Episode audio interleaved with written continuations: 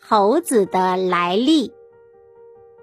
从前有一个馋嘴的人，他每天下地干活，总是提前溜回家，偷偷的去把锅里蒸的大芋头吃了。后来回家的人只能吃剩下的小芋头，大家十分生气，但是又不知道是谁偷吃的，于是都悄悄留意这个馋嘴的人。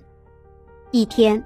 大家想了一个办法，让做饭的人提早做饭，并且送到地里来吃。馋嘴的人又提前回家了，因此在地里吃饭的时候只缺他，这样就查出了他是回家偷吃芋头的人。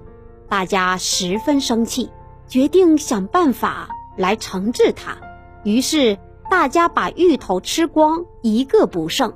馋嘴人从家里赶回地里，一看芋头没有了，馋得他喉咙痒极了，忍不住爬上房顶，哇哇直叫起来。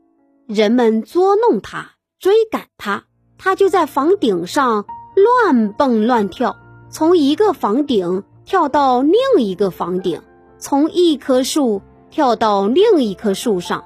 他再也没有脸回到人们中间来，最后就变成了猴子。